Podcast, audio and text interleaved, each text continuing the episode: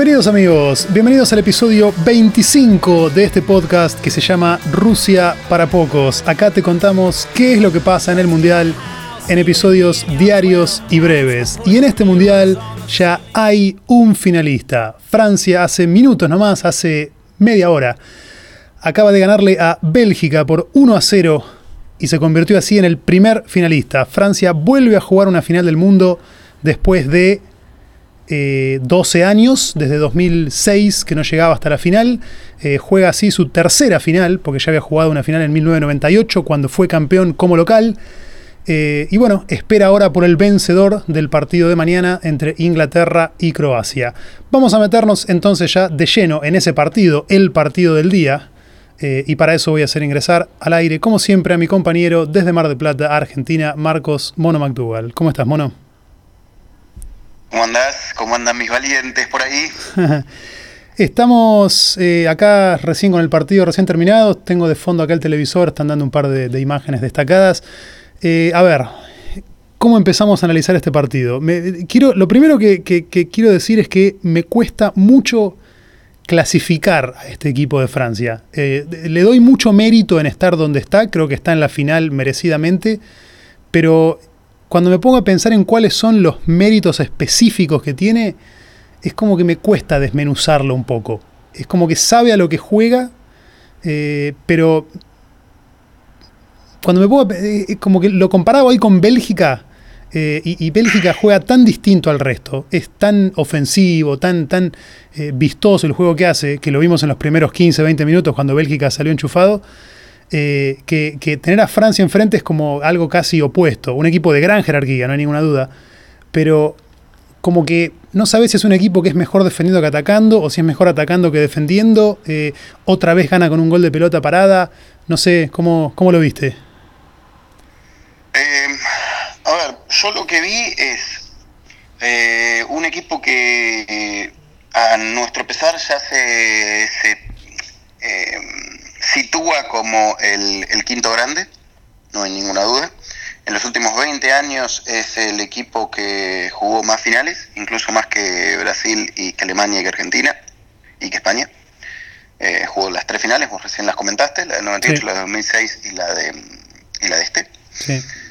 Eh, a pesar de tener un mundial, ya tener tres finales, pero que las, esas tres finales hayan sido en menos de 20 años, eh, con dos generaciones distintas, eh, la verdad me habla de un equipo que no solo que tiene recambio, sino que eh, se proyecta a lo largo del tiempo, porque eh, hay muchos que consideraban que el mejor equipo francés era el de los 80, el de Platini, el del, incluso el del 86, jugando uno de los partidos más espectaculares de los mundiales con Brasil. Ese llegó a semi, claro. sí, y sin embargo quedó, quedó eliminado. no, no jugó la final. Luego tenés el del 98, pero que algunos lo invalían diciendo que bueno, jugaba de local, eh, se decía que Francia era el que tenía que ganar. No lo sé, a mí me pareció que tenía un buen equipo. A lo largo del después, con, el tiempo, visto desde, del futuro, podemos decir que, que tenía buen equipo, que había buenos jugadores. El del 2006, la verdad, me parece que aprovechó una ventanita, como muchas veces hay que hacerlo, es válido. A ver, mañana de Inglaterra yo te voy a decir exactamente lo mismo, o de Croacia. Eh, aprovecharon la ventana, la vieron, la, estaba entornada y entraron. Está perfecto, es, igualmente válido. Eh, es aprovechar ese, ese momento. Y este, como, como vos estabas diciendo, me parece que de, de los tres equipos que acabo de nombrar, de los tres equipos que jugaron una final, ¿no? saco acá el análisis el de, el de Platini, es el que tiene más oficio. Y me parece que hay que explicarlo desde ahí, no hay que darle mucha vuelta. Yo el ejemplo que te había puesto el otro día era el de... El de Mayweather. Mayweather. Sí, lo pensé. ¿Era vistoso Mayweather? No. ¿Gustaba? No. ¿Era noqueador? No. Sin embargo, ganaba siempre. Y, vos decías, y ganó, y, y la verdad, ganó bien. No sabías cómo, pero la conclusión a la que arriba será que ganó bien. Me parece que este Francia eh, no tiene grietas, no las tiene. Tiene, bueno, tiene un punto flaco que, que te lo iba a decir ahora, es el tema del 9. Sí, Giroud, estoy de acuerdo. Pero, pero esto refuerza, esto refuerza el, la teoría que veníamos, o sea, las hipótesis que veníamos hablando desde el día de la eliminación de Argentina, y expone aún más todavía, a pesar de las debilidades del 9 de Francia, esto expone aún más todavía el planteo de San Paolo y de Argentina. ¿Por qué? Porque Francia, a pesar de tener un 9 que de ninguna manera está a la altura de sus compañeros, de ninguna, pasaron seis partidos y pateó una vez al arco y ninguna fue al arco. Sí, no van nunca al arco, es cierto, todas afuera. O sea, es un dato demoledor el que estoy dando. Es, pasaron seis partidos esto lo pueden chequear, lo van a poder controlar cualquiera en redes sociales, en ahora que son los tiempos de las estadísticas, en cinco minutos vos ya tenés estadísticas en tiempo real de todo el partido. Giroud en seis partidos es definitivamente el jugador más flojo de Francia. Hoy hay una que Mbappé le pone a la carrera. Sí, la tira por eh, arriba, se cae al piso y le agarra mordida, desde el, agarrándole con el talón. O sea, estamos hablando de un 9 que no, no está a la altura, queda, me por momentos me parece lento, me parece que lo, lo, debería buscar más por arriba porque es la única virtud que le conozco, eh, el cabezazo. Sin embargo, eh, lo buscan por abajo, nunca pivotea bien, no, no, no está a la altura, no. A ver, Lukaku hoy no tuvo un buen partido. No. Pero Lukaku no te deja gambas por abajo. En cambio, yo a Giroud sí lo veo que no, no eh, molesta a sus compañeros. ¿Sabes lo que me hace? Por momentos me parece eh, Costa en España. Es un, elemento eh, eh, foráneo sí, incorporado en un equipo que hace algo y él está para otra cosa. Sí. Lo que me pasó a mí viendo el partido fue que el partido arrancó, yo la verdad, hasta antes de que empiece el partido y durante todos los días previos y hasta hoy, hasta hoy cuando, cuando arrancó, como que me daba igual quién ganaba, no, no hinchaba ni por uno ni por otro, lo quería ver, presentía que iba a ser un partido bueno, lo vi, eh, nada, con, entusiasmo. Y a los 10 minutos me di cuenta que tenía muchas más ganas de que gane Bélgica. Porque Bélgica salió a jugar ofensivo, como siempre. Y los primeros 10-15 minutos, Bélgica mostró, mostró que es un buen equipo y, fue lindo verlo jugar y salió mejor que Francia en el arranque. Eh, pero me parece que Francia tiene un poco eso, ¿no? Como que le tomó el tiempo rápido, pasaron esos 10, 15 minutos, 15, 20 quizás, te diría máximo, y a partir de ahí se fue apagando Bélgica y el partido se fue jugando al ritmo que impone Francia. Eh, y me acordé, sí, de la, de la definición del otro día de Mayweather, porque me gustó, es un poco eso, como que cuesta, eh, como que gana con, con poca diferencia, pero siempre, no importa quién le pongas enfrente, es un poquito mejor que el rival. Es, es, es un poco eso como que el partido se termina jugando al ritmo que, Francia impone, exacto. Sí, y hoy fue eso. Eh, el partido yo lo esperaba un poco más de... Lo que pasa es que, no, hay que, no, hay que, no hay que dejar de, soslayar que eh, Francia le da importancia a, a, la dinámica y al mediocampo. Eh, y no es un detalle menor lo que estoy diciendo, menos en este mundial. Porque yo no sé si vos te diste cuenta, que cuando Francia pierde la pelota, no tiene ningún, no se le cae ningún anillo de bajar los 10 jugadores detrás de la línea de la pelota. Y los 10 se van a tirar al piso y los 10 van a marcar. Y Mbappé es el primero que va a correr al, va a tapar. Eh, Giroud, que eh, tiene más compromiso por momento para defender que para desmarcarse. Eh, Griezmann lo mismo. Pogba siempre está al menos ocupando el Pogba, el Gago hoy estuvo en modo Gago negativo, el Gago negativo, eh, que es un jugador que parece que trota la cancha, pero la pierde. Y Canté que se te incrusta ante los centrales, hace todos los relevos. Es un, equipo, bueno, ya lo de Griezmann lo dije, Griezmann me parece que maneja todos los tiempos junto con Canté. Es un equipo que vos sabés a lo que va a jugar y lo va a hacer en la cancha. Tal vez eh, lo va, a reducir al rival, eh, va, va, a terminar imponiendo su idea. Me parece que pasa un poco por ahí, es en un mundial donde además se definen con, pelota parada, los últimos dos partidos, cuarto de final y semifinal, los define con goles de los centrales, con pelota parada. Eh, no, son todas cosas que, parecen que quedan desperdigadas por ahí en forma casual, pero no lo son. Sí, sí, sí es cierto, es un equipo con oficio. Creo que esa es la mejor forma de definirlo, un equipo que sabe a lo que juega. Eh, tiene, a ver, si nos ponemos exquisitos, sí, concuerdo. si hay que elegir un punto flojo, es el 9, Giroud, que no está teniendo un buen mundial para nada.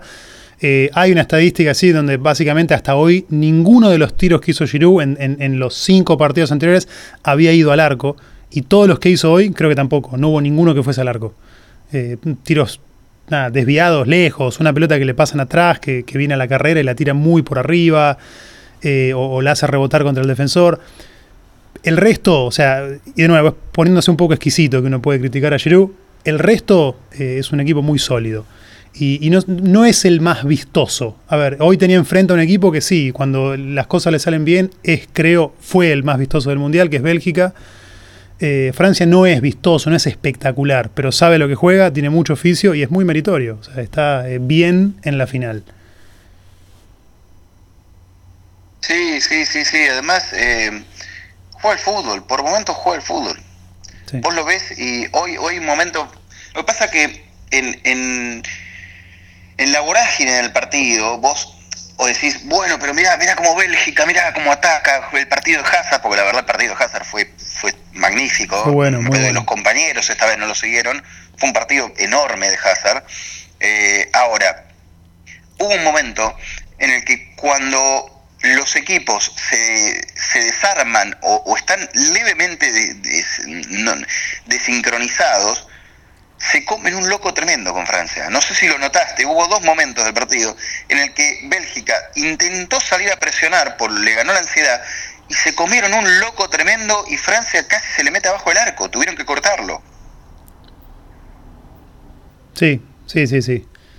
Eh, no, es cierto, o sea, Francia sabe lo que juega. Eh, Francia maneja, maneja, a mí me parece que es eso, maneja distintas facetas del partido. Si se tiene que poner a marcar, lo va a hacer, si te tiene que salir de contra, lo va a hacer. Por lo general, fíjate, creo, creo que Francia debe haber perdido la posición de pelota en todos los partidos. Eso es un dato que habría que revisarlo. A mí me parece que Francia, a modo de haber visto los partidos, me parece que Francia difícilmente haya tenido más la pelota que cualquiera de los, de los equipos que enfrentó en el Mundial. Y sin embargo, te da esa impresión de siempre haber ganado bien. Sí, es cierto. Habría que ver en la primera rueda, por ahí contra Australia, quizás la haya tenido un poco más. Pero mirándole ya la segunda fase, o sea, contra Argentina tuvo menos la pelota Francia. Contra Uruguay eh, habría que chequearlo, pero debe haber estado por lo menos parejo. No es que Francia monopolizó la pelota, ni mucho menos. Eh, y hoy sí tuvo más la pelota Bélgica, sin dudas.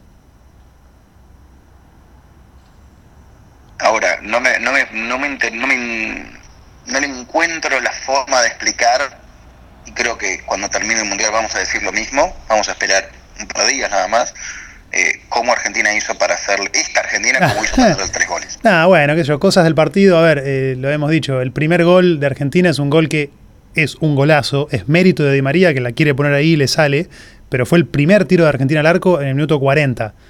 Y por más bueno que sea Di María, de 10 que patea va a entrar una con suerte y bueno, entró esa. Y el segundo gol es un gol de casualidad, 100%. ¿no? Un tiro, no fue un tiro al arco. No, no, nada, un tiro rastrero, no sé si le quiso pegar al arco medio o no, pero no importa, se desvía y termina entrando de casualidad. me parece que más de Argentina dice, eso creo que dice más de Francia que de Argentina. Eh, algunos seguramente se van a enojar con esto que estamos diciendo, pero em, me parece que me parece que Francia va a terminar el mundial con no menos de 4 o 5 goles en contra. Hoy tiene 4 goles en contra uno le hizo eh, Australia de penal el primer partido. Sí, y tres Argentina. Eh, con un penal que regaló Francia, un penal que regaló Francia porque un tití la agarró con la mano literalmente en el área, inexplicable.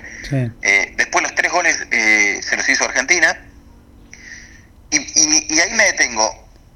Me parece que vamos, vamos a ver cómo termina el Mundial, pero no me sorprendería que esos tres goles sean más producto del respeto de Francia por Argentina que, mérito de Argentina. Sí, si uno ve también cómo se dieron los goles, tampoco están... A ver, el tercero sí, es un gran pase de Messi, largo. Francia ahí ya había hecho los cambios, ya, ya estaba en modo cerrar el partido, pensando más eh, en que termine, que, qué sé yo, no sé, por ahí hubo una desconcentración. Pero el primer gol es un gol que, por más bueno que sea, no, no, es casi indefendible, es un tiro de afuera, eh, la clavó al ángulo de María y bueno, salió así. Y el segundo es, es es un rebote. no sé, sí, sí, todo eso, no, no, todo eso lo sé. Pero eh, fíjate que ni siquiera hoy, ni siquiera hoy, al menos me da la impresión, acabo de terminar de ver el partido, ni siquiera hoy me dio la impresión que el resultado de estaba, estaba en riesgo de para Francia. No, no, no, no, no. Y el día con Argentina, los últimos cinco minutos no se sabía qué podía pasar. Sí, bueno, claro, de hecho casi llega al cuarto. Pero sí es cierto, hoy eh, eh, en el momento en donde más se vio este, este temple, este oficio de Francia, fue en los últimos 10 minutos, si querés, porque adicionaron 6. Todo el final del partido se hizo lo que Francia quiso y supo cerrarlo eh, perfectamente, sin que Bélgica le pueda ni siquiera soplar. Por eso, hoy te, ponía la palabra oficio. Por eso hoy te decía la palabra oficio. Esos 6 minutos de descuento, que es mucho, no se jugaron. Y esto no es que estamos eh, siendo bilardistas ni, ni que no hay que jugar los partidos, hay que pinchar. No, no, Francia salió de contra, pateó, ganó un corner, manejó el tiempo. Que no, te lo vas a llevar puesto. Sí, es cierto. Hablemos un poquitito de Bélgica, que merece un gran reconocimiento por haber llegado hasta donde llegó. Bélgica va a estar jugando por el tercer puesto el próximo sábado contra el perdedor de Croacia e Inglaterra. Bélgica por lo que se vio en el Mundial, creo que es el equipo que ha jugado el, juego más vistoso. La propuesta más ofensiva, sin dudas, eh, mantuvo siempre a esos tres de adelante que, hicieron un gran Mundial, los tres en general. Se destaca Hazard, que hoy volvió a jugar muy bien. Eh, pero una, una, propuesta distinta. Creo que Bélgica es el equipo que más distinto a todos los demás ha jugado en el Mundial. Y no sé, es, es, es, lindo ver esa propuesta, es un juego vistoso. Hoy chocó contra un equipo que es el más sólido para, hacerle frente, pero jugó bien Bélgica. Los primeros 15-20 minutos eh, yo me vi hinchando por Bélgica porque era un juego muy bonito el que estaba haciendo. Sí, a ver, eh, a mí con Bélgica me pasa lo siguiente de los partidos que vi. Eh, lo tenía como la, revelación, la sorpresa que había que mirar terminó por primera vez convalidando eh, esas expectativas, me parece que estuvo a la altura. Em, pero le siento, me da la impresión que le faltó, le faltó un poquito más de acompañamiento a, a Hazard, porque Hazard me parece que no bajó en ningún momento. Estuvo, estuvo top en, en, los momentos que tenía que, aparecer, que tenía que pedir la pelota, aguantarla, girar, generar situaciones, eh, dos contra uno, poner pases, eh, generar infracciones. Me parece que Hazard estuvo. Hoy, por ejemplo, De Bruyne eh, lo vi bastante o, marcado o apagado, no lo sé. Lukaku no, no tuvo una limpia en todo el partido, eso también hay que decirlo. Y, y sacando esos tres, que son los tres que básicamente atacan, no veo que ninguno de los otros compañeros hayan, hayan pegado ese salto. A ver, bueno. y vos ya sabés lo que pienso. Eh, Witzel es un 5 netamente de marca. Y, yo siento que le faltó algo más. Le faltó un volante más. Eh, tal vez Carrasco no, no pesó. Mertens, eh, eh, cuando entró, lo único que hizo fue tirar centros. Me, me, quedó con una impresión de decir. Che, si lo hubiesen acompañado un poquitito más a Hazard, ¿qué hubiera pasado? Sí, Bélgica lo que hizo fue, a ver, eh, mantener a los tres de arriba siempre, que en general hicieron un, buen mundial los tres. Hazard se destaca quizás, hoy jugó muy bien, contra Brasil fue la figura de la cancha, eh, pero De Bruyne y Lukaku, en líneas generales, el mundial que hicieron fue, bueno, eh, sí, muy bueno diría, sobre todo Lukaku, el partido contra Japón, jugó espectacular. me parece que los tres de arriba fueron, fueron el motor de Bélgica y los mantuvo siempre. Y después es como que fue un equipo de 13 o 14 jugadores porque iba cambiando, hacía cambios puntuales el técnico en función de quién era el rival que enfrentaba. ¿no? En primera fase, contra los equipos débiles, salía con 3 en el fondo y ponía volantes más ofensivos. Los, volantes laterales eran netamente ofensivos. Eh, y después tenía también los tres de arriba. Cuando le tocó jugar contra Brasil, ya puso 4 en el fondo. Hoy puso 3, pero por momentos armaba una línea de 4. Como que lo fue armando en base a 13, 14 jugadores que eran el, núcleo del equipo. Eh, pero la propuesta de Bélgica me parece, no sé, bastante interesante, entretenida de ver. Creo que el Mundial ha sido bueno, sobre todo los tres de arriba. Y sí, los otros ocho, bueno, Courtois, Courtois es un muy buen Mundial también. Los otros jugadores de campo eh, no tienen la jerarquía de esos tres de arriba, pero cuando Bélgica la agarra y sale de contra y avanzando en velocidad empiezan a abrir la cancha, es como que siempre sobra uno más por afuera y empiezan a abrir la cancha y realmente es, eh, es, es, es lindo, es interesante de ver. Sí, a, a mí me, me, interesaba también que Bélgica mm, avanzara, bueno, por dos razones. Uno, ya lo dije, no quería que Francia se le acerque a Argentina. Y segundo, quería, mm, quería ver si podía triunfar otra forma eh, táctica de, de, de, encarar los partidos. Claro. Eh, Bélgica es de los pocos equipos hoy en el mundo que propone realmente una línea de tres. A mi gusto, hoy con la velocidad que tienen los jugadores es imposible jugar con línea 3, eh, realmente es imposible, eh, pero, pero era el único que lo proponía. Inglaterra, Inglaterra ahí sí me parece que es más una línea de 5, yo sé que van a decir, eh, Inglaterra también tiene una línea de 3, Inglaterra para mí tiene más una línea de 5 porque, porque es un equipo mucho más joven, que se repliega muchísimo, y que realmente eh, forma una línea de 5 por, por la velocidad que tienen sus jugadores y por el oficio y por las características que tienen. Entonces, a mí me parece que este era el verdadero equipo, que los de afuera eran ofensivos y que era verdaderamente una sí, línea sí, de sí, sí. Sí, en primera fase Bélgica y contra Japón también tenía a, a, a los tres de atrás, eh, Alderweireld, eh, Company y Fertongen, y los que iban, después estaban Witzel y Fellaini ahí en el medio, y por afuera iban Chadley y Mertens, que son mucho más de ataque que, que, que defensivos. No, no, pero acordate que Fellaini, Fellaini recién ingresa con Brasil de titular en el medio. Venía jugando de Brain en el medio, que era más ofensivo todavía. Claro. Claro.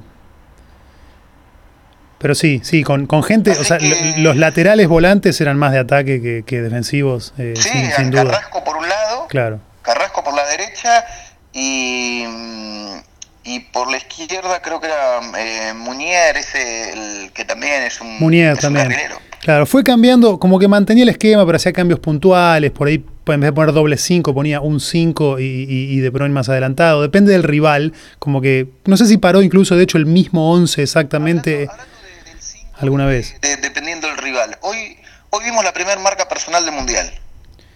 Fellaini. Sí. A Pogba. Eh, pero pero se, se empararon los, eran, eh, se emparentaron los dos porque eh, se dio algo llamativo. Ajá. No es sorprendente que Fellaini se tire encima para tapar a Pogba. No, no, no, no es algo, no, a, claro. no es algo anormal de pensar. Pero también se daba la inversa, cuando Fellaini se iba de 9, de doble 9, por la altura, porque ya dijimos que Fellaini lo único que puede hacer en un equipo es que es cabecear. Eh, cuando Fellaini iba de doble, de doble 9, Pogba lo seguía. Sí, como que era una doble, una doble marca personal y se anularon mutuamente. Sí, sí, eh, fíjate que no, no hubo un partido, de, no hubo un gran partido de, de Pogba. No. Sí hubo, sí se, se notó más eh, Canté, que mamita lo que, lo que corre ese pibe es una cosa de loco. Parece que lo está corriendo un león. Es el, es el Pac-Man de Francia en el medio, es, es el que hace la, el que defiende realmente ahí en el medio.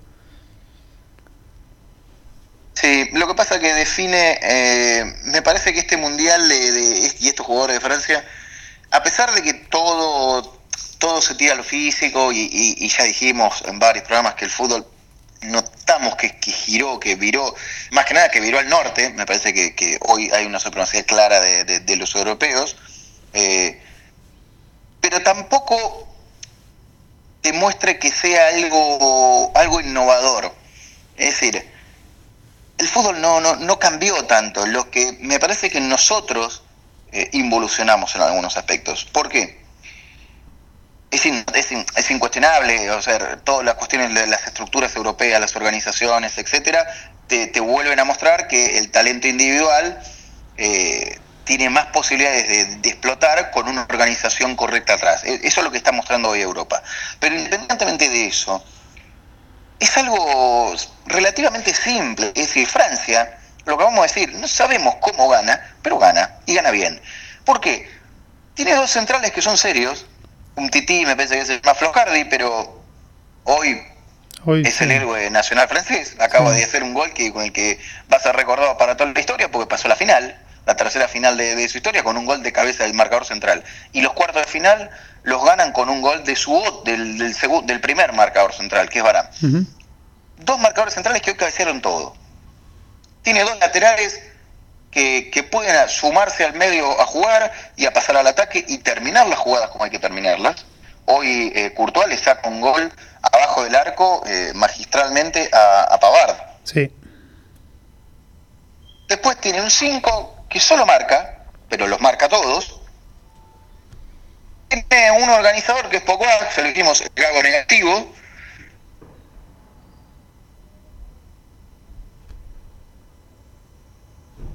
Bueno. Sí, no, no, pensé que, pensé que ibas a hacer algún comentario con Ah, no, no, no, no, creí que, creí que te había perdido.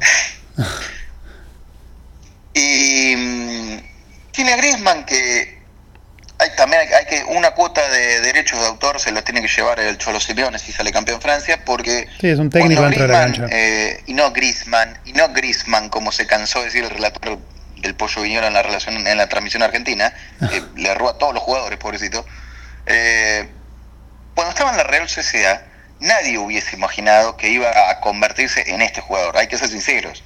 Era, era, el, era el delantero el segunda punta que, que hacía los goles en la Real Sociedad pero no era este jugador. De ninguna manera era este jugador.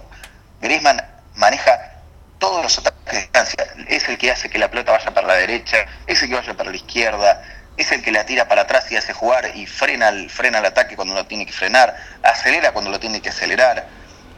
Hay un aprendizaje eh, del fútbol. Eh, es más, era el único que lloraba hoy.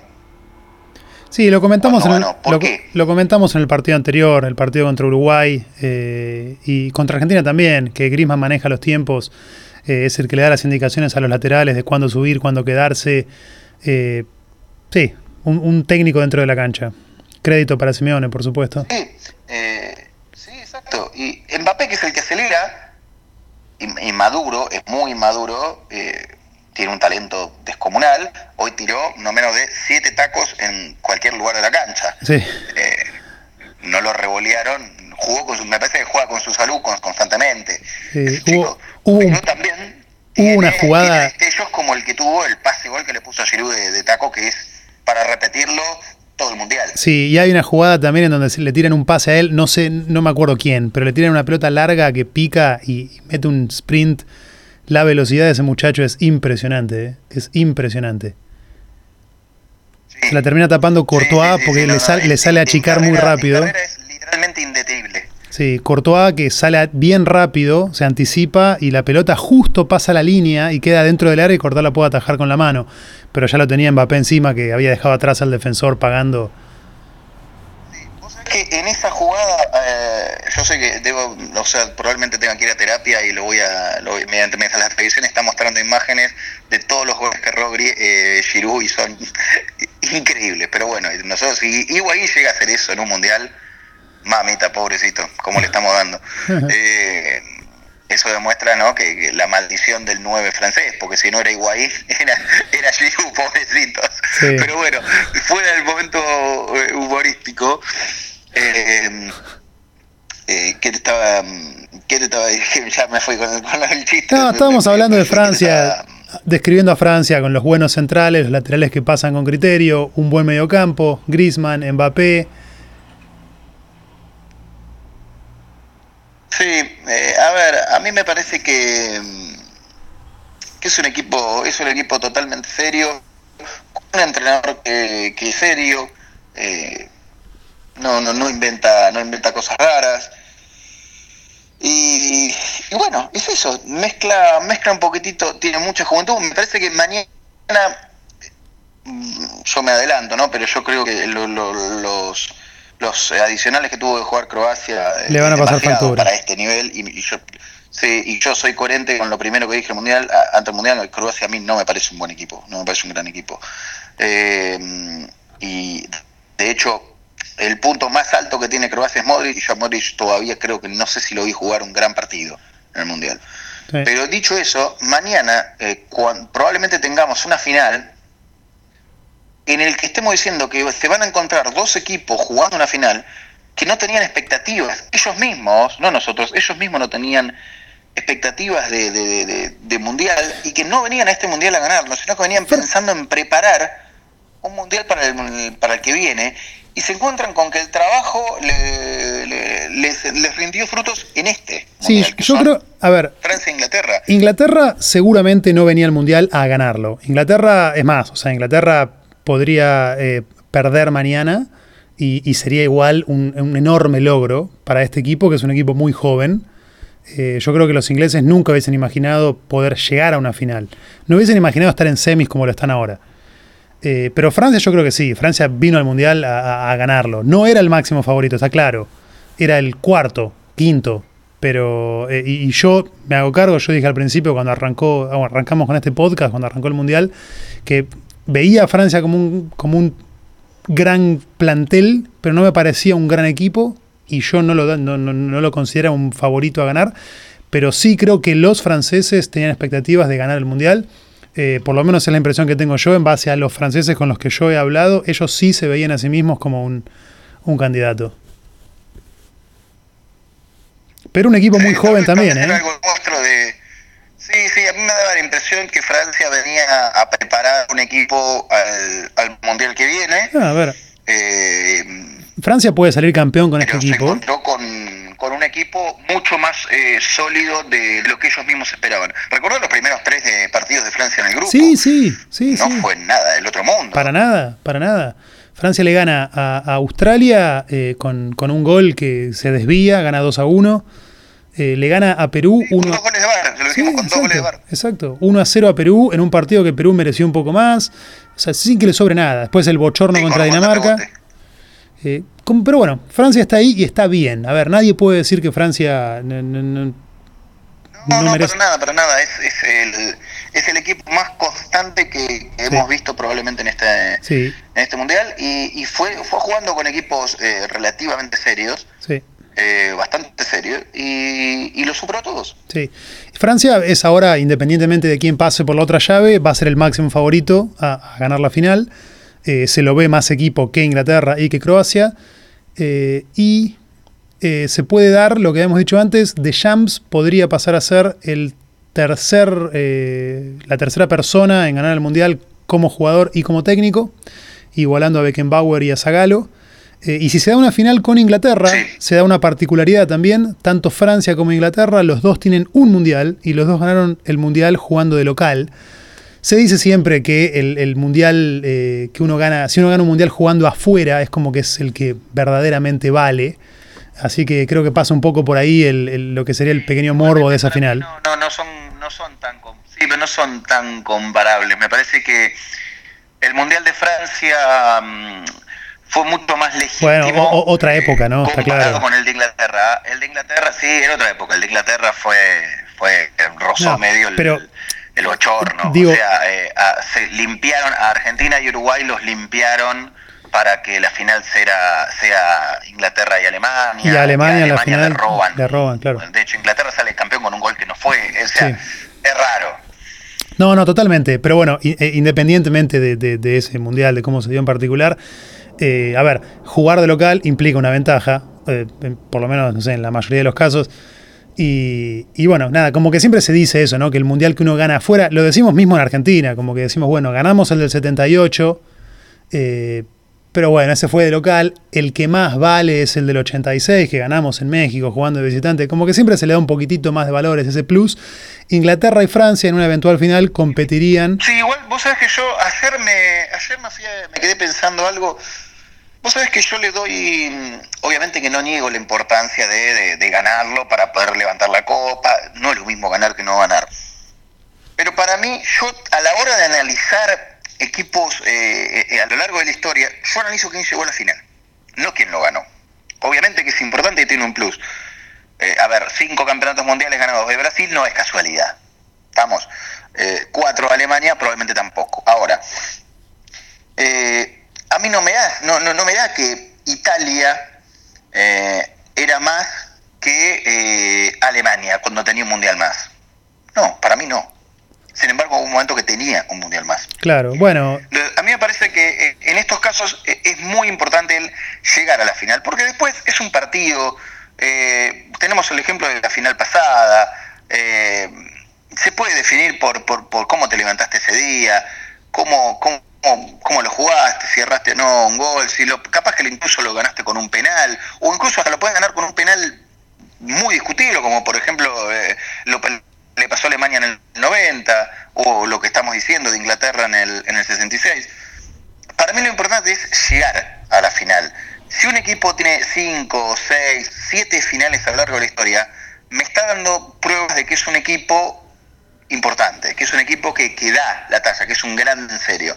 Después se lo gana, no lo gana, eh, eso ya son cuestiones de, del azar propio de, cómo se ve ese partido ese día, pero para mí yo lo pongo casi a la par el, el, hecho de haber llegado a la final. Sí, si uno cuenta cantidad de finales, tanto Brasil como Alemania tienen siete.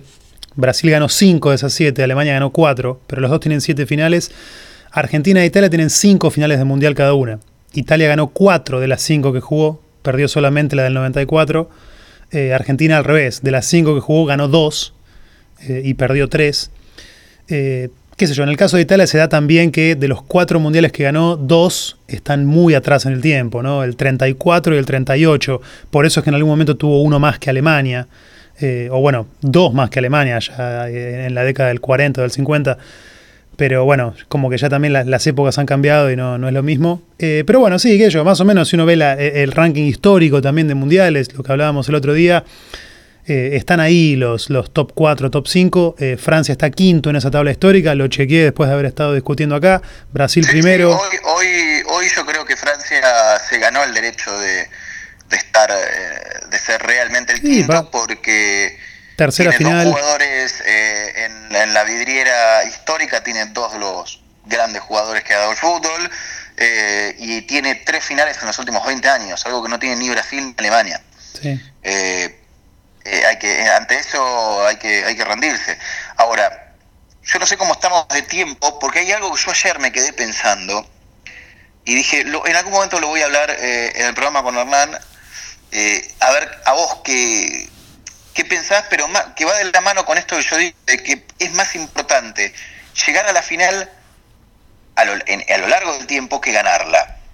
Si jugás varias, obviamente, ¿no? Si llegas, jugás una final en 50 años, la verdad es preferible ganarla, porque no, no vas a dejar mucho más que una anécdota. Pero eh, no sé cómo estamos de tiempo, a ver si te, puedo comentar algo que, que, que eh, venía también un poco de la mano de esto, de las finales, y jugadas o ganadas, eh, cómo repercuten en la historia y además algo que veníamos sondeando y tocando por arriba, que es el, el, rol de los técnicos en, en, los equipos y la, si cuánto influyen o no. Sí, bueno, tenemos, estamos en 38 minutos de grabación, eh, te diría, sí, dale, dale para adelante, comentamos eso y tratamos de, de, cerrar en, no sé, más o menos diría 10 minutos máximo, para que no nos quede tan largo. Ayer hicimos un episodio de una hora, por eso.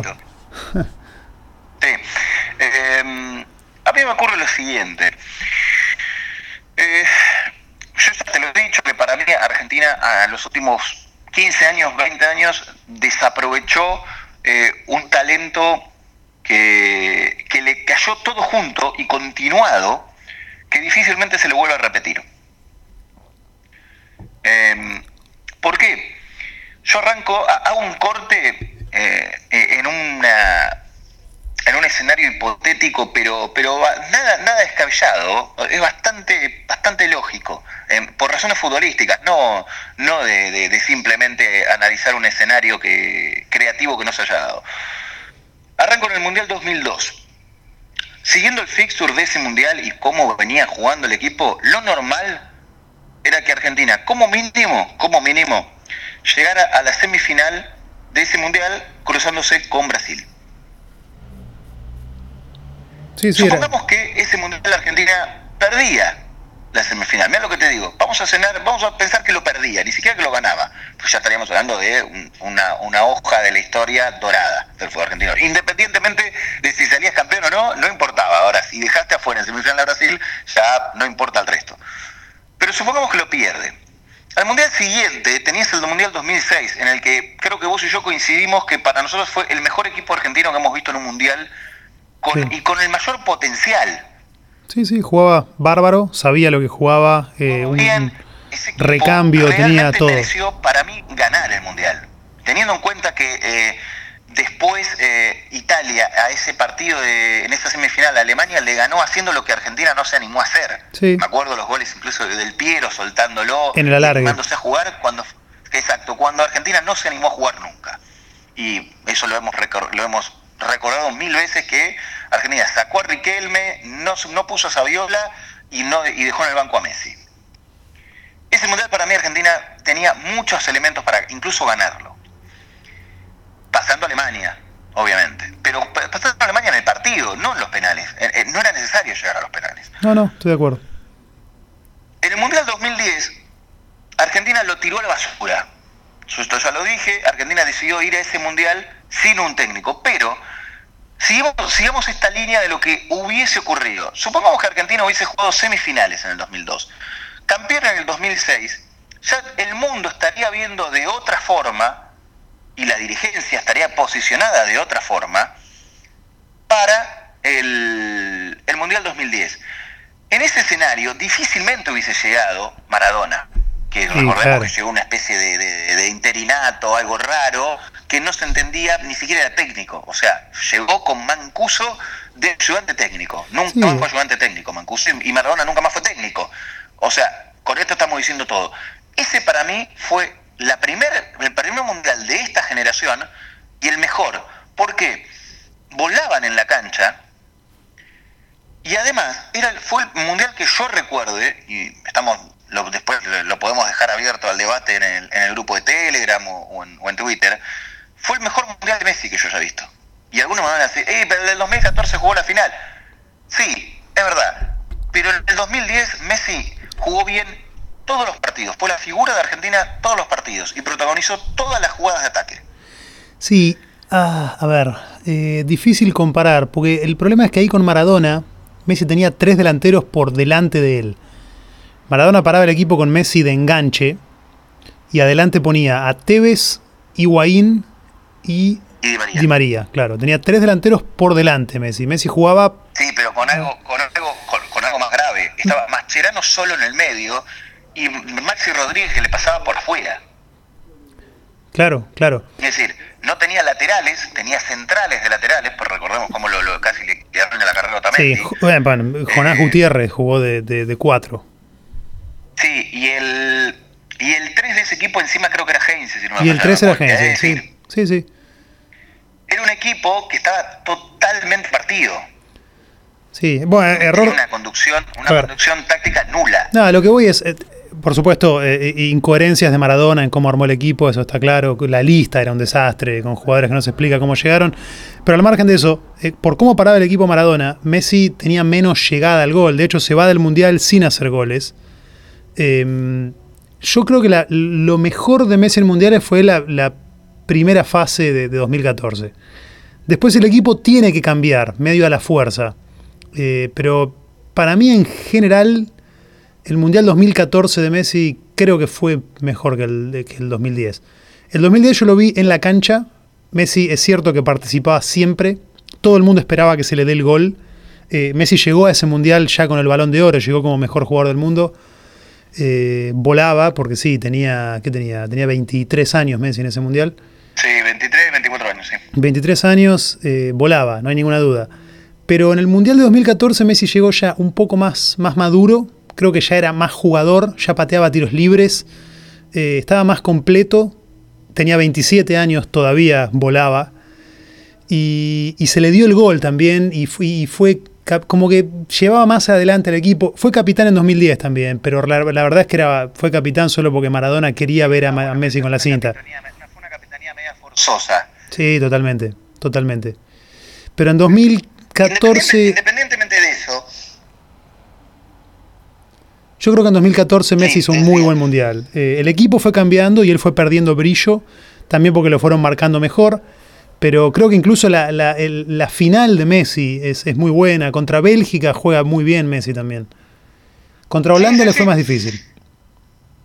A ver, pero independientemente de eso, siguiendo, siguiendo este razonamiento, no era descabellado que un equipo bien armado, yo me acuerdo que ese mundial, el del 2010 todavía estamos hablando, yo estaba convencido recordemos los marcadores centrales de Alemania, eran muy, muy pesados. El 3 de ese equipo eh, era Jerome Boateng, era, era, un central tirado a, lateral en Alemania. Eh, el 5 creo que era, mm, era, no, no era Frings, ya había, ese fue el mundial pasado. Pero era Schweinsteiger. Que dirá, era Schweinsteiger que dirá, pero era un equipo que vos lo tenías que atacar, no tenía, no tenía un desequilibrio, salvo Osil, no tenía desequilibrio en el mano a mano. Era un equipo al que Argentina, bien parado, en algún momento del partido se lo iba a ganar. Eh, a mí me, me daba esa impresión el equipo del 2010. ¿Por qué? Porque volaba en la cancha. Entonces, suponete que ese equipo lo hubiese ganado a, mm, a Alemania ese partido con un entrenador. Estamos hablando de que Maradona no existía en, esta, en este escenario y hubiese jugado otra semifinal, supongamos que también perdía con España, porque esa España también era casi imbatible. Pero supongamos esto, que, que perdía en semifinal con España. España después sale campeón. Al Mundial siguiente, 2014, ya sabemos lo que ocurrió, llega a la final. En este caso, si Argentina hubiese tenido ese, ese escenario de, semifinales, finales, semifinales, finales, hay algo que no hubiese existido, que fue la espada de Damocles de, esta generación y de este equipo, la presión. Yo es algo que te lo vengo diciendo hace mucho, yo no vi disfrutar a los jugadores argentinos un solo partido. O sea, eh, es un juego, no lo disfrutan. No, sufren a ver. partidos. Es el único equipo que yo veo que sufre los mundiales.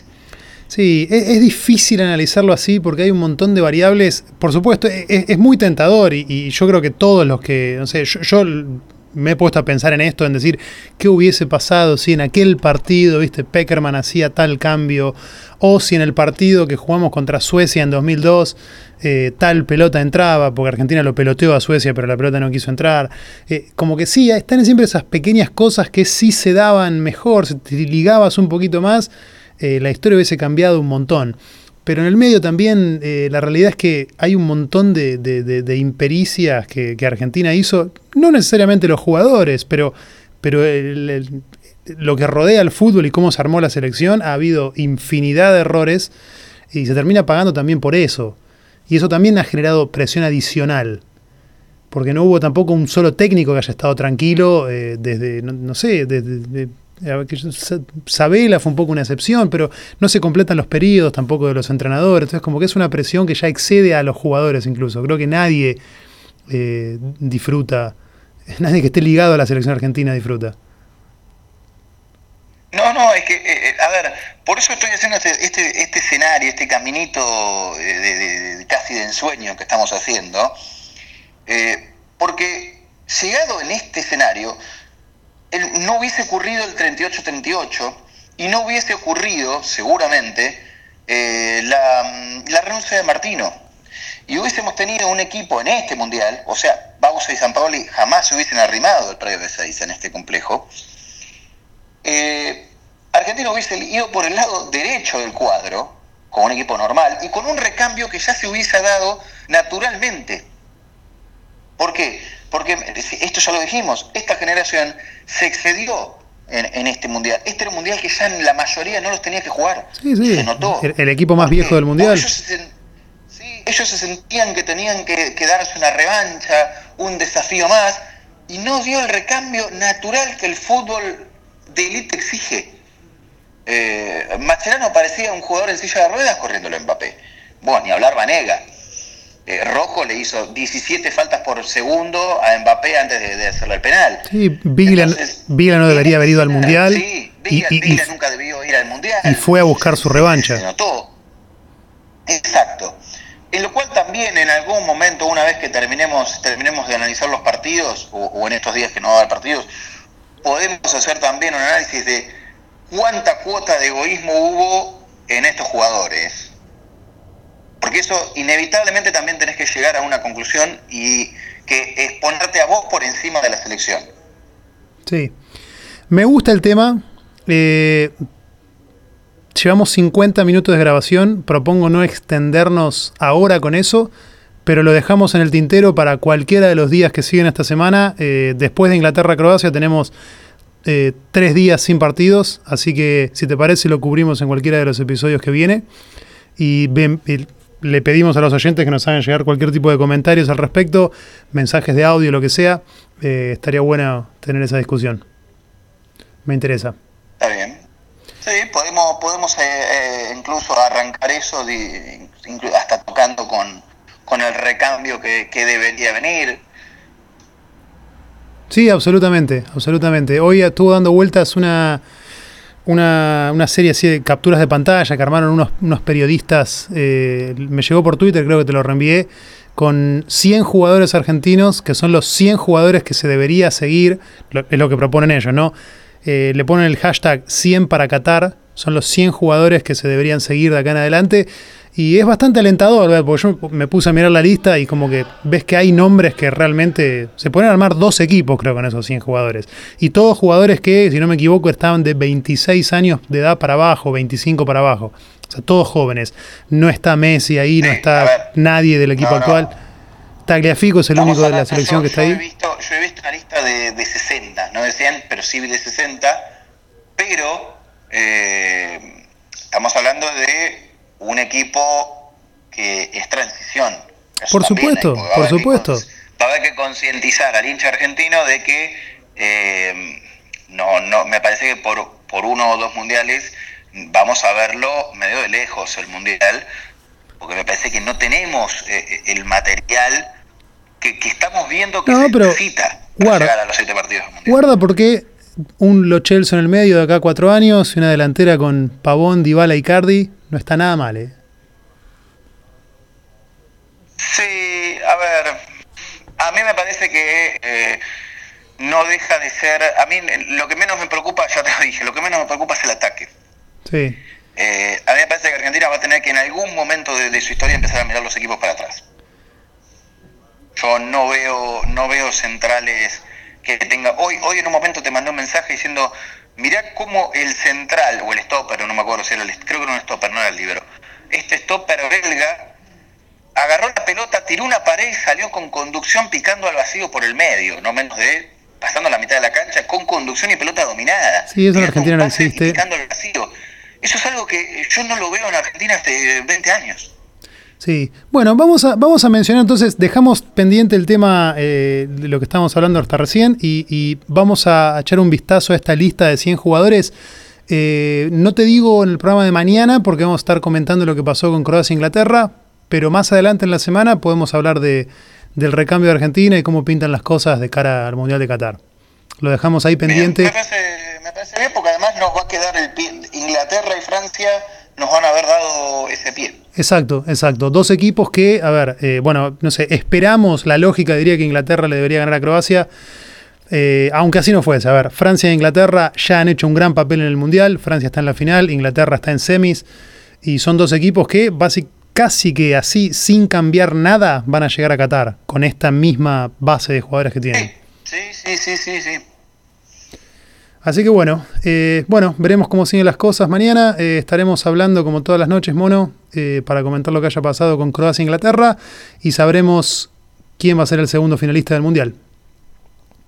Me parece bien. Noches del hemisferio norte, tardes del hemisferio sur. Exactamente. Yo, noche en el hemisferio norte, acá para mí, ya son casi las 12 de la noche. Me voy a dormir entonces. Te mando un gran abrazo y hablamos mañana. Dale, nos vemos mañana. Miraré la lista esa y después te digo. Dale, chao mono. Amigos, ahí se fue el mono. Yo les recuerdo, como siempre, que pueden escuchar este podcast ingresando a www.soundcloud.com barra Rusia para pocos o pueden, si no, suscribirse vía iTunes. Mi nombre es Hernández Santis, son casi las 12 de la noche en Alemania. Se nos hizo largo este episodio también, 55 minutos casi. Espero que hayan llegado hasta acá. Si llegaron, les agradezco y espero que les haya gustado. Mañana estaremos acá, de nuevo, como todos los días, hablando del Mundial. Chao.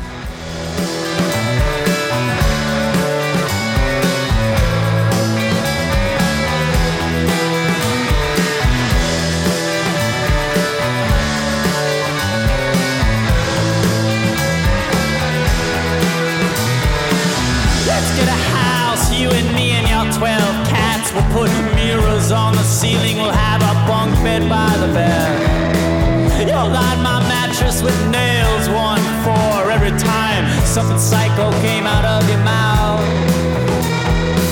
Your cavern eyes are praying, your scarlet lips have saying a sales pitch for the circus in your.